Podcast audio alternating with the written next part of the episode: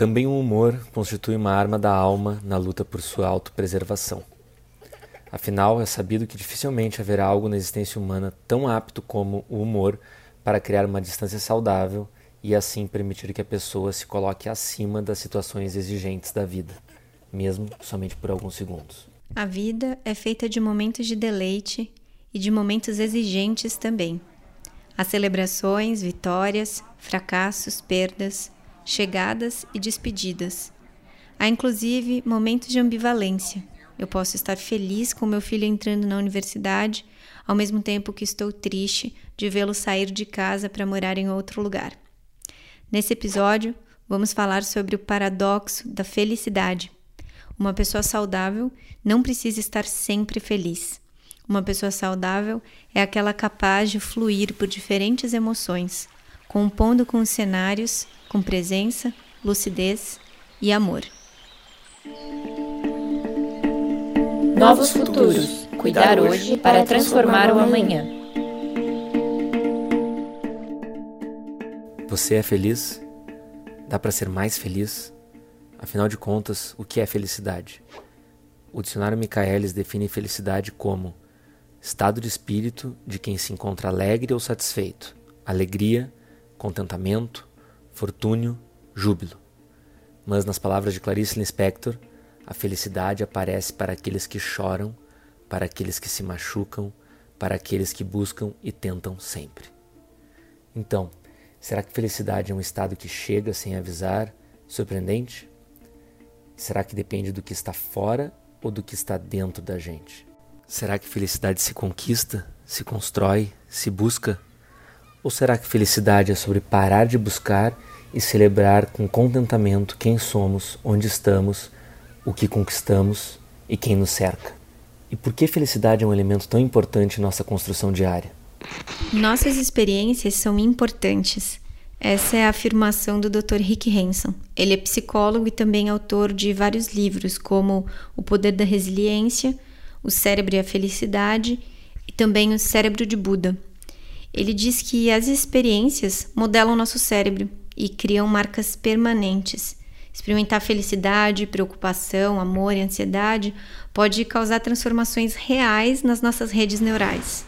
Nós sabemos que o nosso cérebro é resultado de um longo processo de evolução, que não aconteceu de ontem para hoje, né?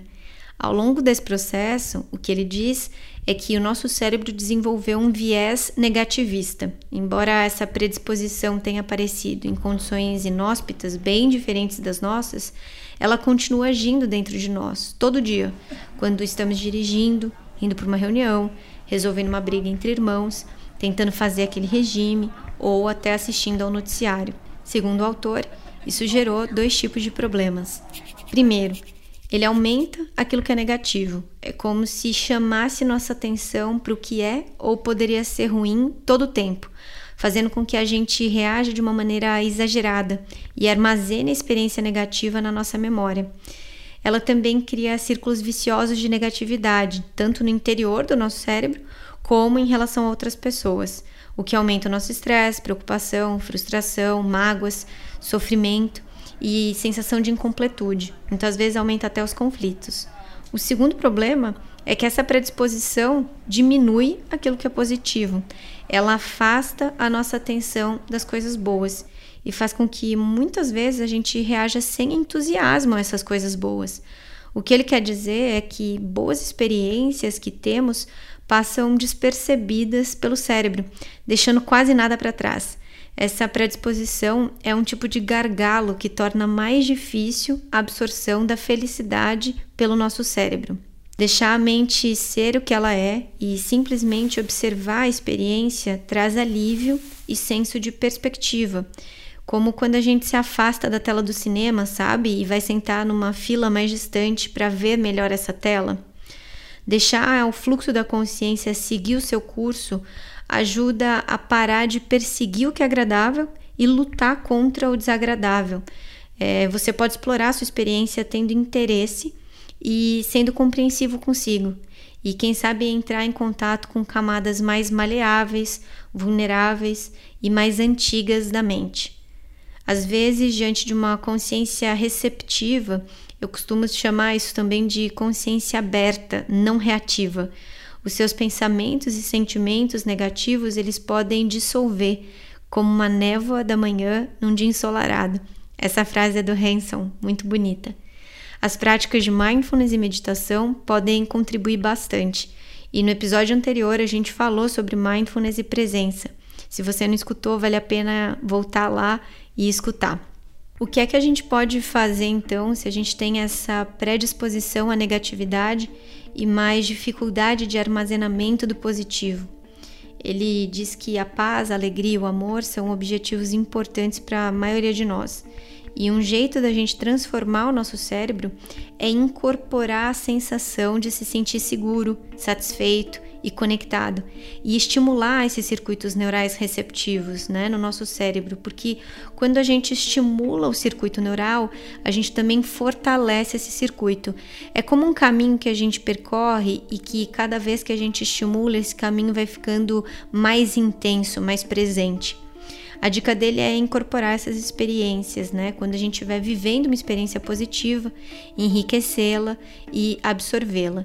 Ele também diz que seria importante fazer uma associação desse positivo com algo negativo, lembrando aquilo que a gente está refutando, aquilo que a gente evita. Para mim, o que funcionou bastante em tentar enriquecer essas experiências positivas é trazer bastante presença e consciência porque eu estou vivenciando. Pode ser fazer uma refeição e é estar tá presente nessa refeição na primeira garfada até a última. Isso faz diferença porque muitas vezes na segunda garfada a gente já nem sabe mais o que a gente está comendo. E você tá ali presente pode te fazer sentir o sabor realmente experimentar essas sensações do sabor do alimento, mas também celebrar e agradecer o fato de poder comer aquele prato de comida e se você estiver na presença de alguém, celebrar o fato de estar na presença dessa pessoa. Dessa forma a gente amplia a experiência que poderia ser muito momentânea para uma experiência um pouco maior e deixa essas sensações positivas serem absorvidas por nós. É isso que tem feito bastante diferença nas minhas práticas. Buscando uma reflexão menos teórica e fazendo o nosso próprio experimento. Pense comigo. Se você perguntar para qualquer pessoa, de forma aleatória mesmo, o que ela mais gostaria da vida, é bem provável que ser feliz apareça como uma das principais respostas. A busca pela felicidade é uma direção natural da vida. Porém, a grande questão é o que colocamos como critérios para termos essa realização. Em nossa cultura hegemônica, ou seja, aquela que herdamos do processo histórico de civilização e colonização europeu, que hoje podemos resumir como capitalista, criou algumas necessidades que nem sempre são reais. O ter muitas vezes é maior do que o ser. Acabamos criando dificuldades materiais ou simbólicas para sentir uma satisfação que na prática é pura e simples da alegria. Mas tudo bem, a intenção aqui não é gerar culpa pelos nossos desejos. Eles nos constituem também. O importante é se dar conta do que desejamos e que não precisamos ser dominados por esses desejos. Um recurso que temos, bem acessível a todos nós, é perceber que somos capazes de escolher o que nos alegra. Logo, eu posso definir algumas coisas que estão ao meu alcance diariamente e realizá-las a sensação de satisfação será recompensadora. Claro que ter ambição e definir grandes conquistas também é importante, mas sem as pequenas podemos ficar sem energia para seguir em direção às maiores. Para Denise Arts e Cristiane Ganzo, irmãs e autoras do livro A Felicidade Possível, felicidade tem tudo a ver com responsabilidade. Nesse parágrafo, elas abordam essa questão. Olha que legal. Tornar-se sábio é ser responsável pelo próprio cuidado e, assim fazendo, tornar-se um si próprio. O homem comum desconhece que só realiza o que deseja, não reconhece que tudo em si é produto de sua escolha, seja ela consciente ou não. A responsabilidade é um tema central no processo de cura e de construção da felicidade possível. A dificuldade reside no fato de que vivemos em uma cultura que utiliza a culpa em vez da responsabilidade como base de seus princípios de educação e controle. Por isso, é tão importante um primeiro passo de nos percebermos responsáveis por nossas escolhas e usar desse lugar de protagonismo a nosso favor. Logo no início desse episódio, citamos uma frase do Viktor Frankl, do livro dele Em Busca de Sentido. E essa frase coloca o humor como um caminho da nossa alma lutando por autopreservação, criando essa distância necessária e saudável para a gente atravessar a dor. Ele diz ainda que a vontade de humor, a tentativa de enxergar as coisas por uma perspectiva engraçada, constitui um truque útil para a arte de viver. Viktor Frankl concebeu essa teoria é, depois que se tornou uma das bases da psicologia humanista e da logoterapia, da qual ele é autor, pela sua experiência de sobrevivência num campo de concentração durante a Segunda Guerra Mundial. Então, segundo ele, existe a possibilidade de optar viver a vida como uma arte criativa. Essa é uma capacidade de escolha que se desenvolve como uma habilidade e ele diz que a gente pode entender por isso a noção de propósito, aquilo que está sendo esperado ser realizado por nós. Wellington Nogueira, que é palhaço, empreendedor social e também o fundador do Doutores da Alegria, um ser humano incrível, de um olhar que transborda a verdade, disse uma coisa que me marcou para toda a vida. Enquanto todos ali no hospital olham a criança através da doença, o palhaço é aquele que vai olhar para aquela criança o que está saudável nela, o que é possível para ela. E se a única possibilidade dela é levantar o dedinho da mão, o palhaço cria um mundo para conversar com aquele dedinho. Enche aquele quarto de bolhas de sabão e aquele dedinho é o suficiente para estourar as bolhas e abrir a risada larga no rosto e aquecer o coração dela e de todo mundo que conseguir presenciar ou imaginar essa cena. O brincar nos coloca em conexão com a nossa potência quando nós somos crianças. E se, como adultos, nós nos apegarmos à nossa capacidade de desenvolver a nossa inteligência lúdica, que é, como adultos, acessar essa capacidade de ver jogo, de acessar nossa criatividade, de buscar a originalidade, de correr riscos, de tentar ideias novas sem medo de falhar, tudo isso junto pode nos colocar num modelo mental muito mais adequado para esse momento da humanidade, onde a gente está vivendo num mundo que muda cada vez mais rápido, sem manual de instruções, mas tal qual as crianças, quando elas estão brincando, ó, oh, faz assim, e agora nós vamos fazer desse jeito, e a gente faz porque a gente não está treinado para entender os processos, como é que se vai de A mais B. Não, a gente simplesmente assimila. Para quê? Para manter, a brincadeira, para manter o jogo acontecendo. Também podemos exercitar nosso olhar positivo aplicado à construção de projetos. O design orientado por possibilidades é uma abordagem que propõe desenvolver soluções partindo de uma análise mais profunda dos recursos existentes do que daquilo que falta. Vamos sim reconhecer as dificuldades, mas orientamos o projeto pelas potencialidades que já existem, por menor que sejam. Gallup, importante autor dedicado ao desenvolvimento humano, usa dessa mesma abordagem, dizendo que precisamos, antes de tudo, reconhecer nossos pontos fortes e, a partir deles, evoluir em nossas capacidades. Como já vimos, a busca pela positividade merece nosso esforço para que se torne uma aliada. Porém, alguns pontos de atenção são muito importantes para não se perder nesse caminho. Primeiro, temos que lidar com a nossa necessidade de controle. Nosso desespero por saber exatamente onde estamos pisando, antecipar com precisão o que vamos colher no futuro, querendo saber o resultado exato da escolha que estamos fazendo no presente, é um caminho fadado ao insucesso. Porque a expectativa vai sempre gerar uma frustração, pois ela cria ideais muito distantes da nossa capacidade de ação. É como um ator que coloca sua felicidade na expectativa de ser reconhecido e famoso, e não no ato de criar muito bem sua próxima peça. É como ficar convicto com o 10 na prova e não conseguir celebrar o 9. A idealização nos afasta da responsabilidade e a pessoa se torna passiva. A consequência é a frustração frente aos fatos. A resposta é a pessoa se colocar como vítima, fica reclamona, rabugenta a realidade se apresenta em muitos tons para todos nós, e por vezes são tons desagradáveis mesmo, ou diferentes do que desejávamos. Ficar triste é uma coisa, se fazer infeliz é outra, totalmente diferente. Segundo, positividade não pode se tornar uma obrigação. Nos últimos anos, vemos um crescente nas mensagens de bem-estar, com estímulos e orientações para a realização pessoal. São muitas as ofertas de cursos, livros e processos que vão ajudar a pessoa a encontrar seu propósito e poder ver sentido em tudo que faz. A situação pode ficar mais grave quando a empresa e o colaborador, ou ambos, entendem que para o trabalho ser produtivo, a pessoa deve conectar o seu propósito de vida com as tarefas do trabalho. Essas mensagens desenvolvem o que podemos chamar de positividade tóxica, porque há um exagero na ideia de bem-estar, criando a sensação de que precisamos estar sempre realizados, encontrando um sentido maior em tudo que fazemos.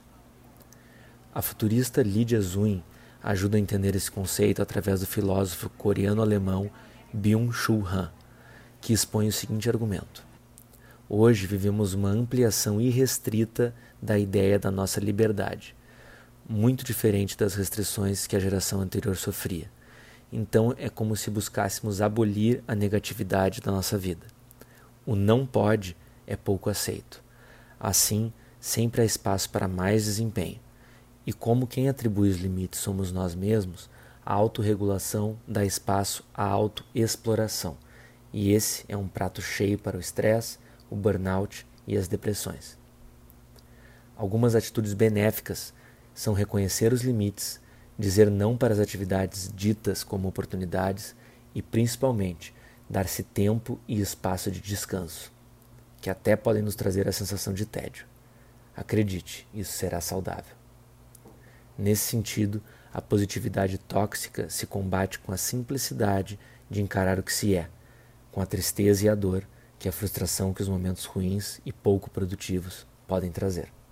A simplicidade pode mesmo ser um caminho para nos fazermos felizes.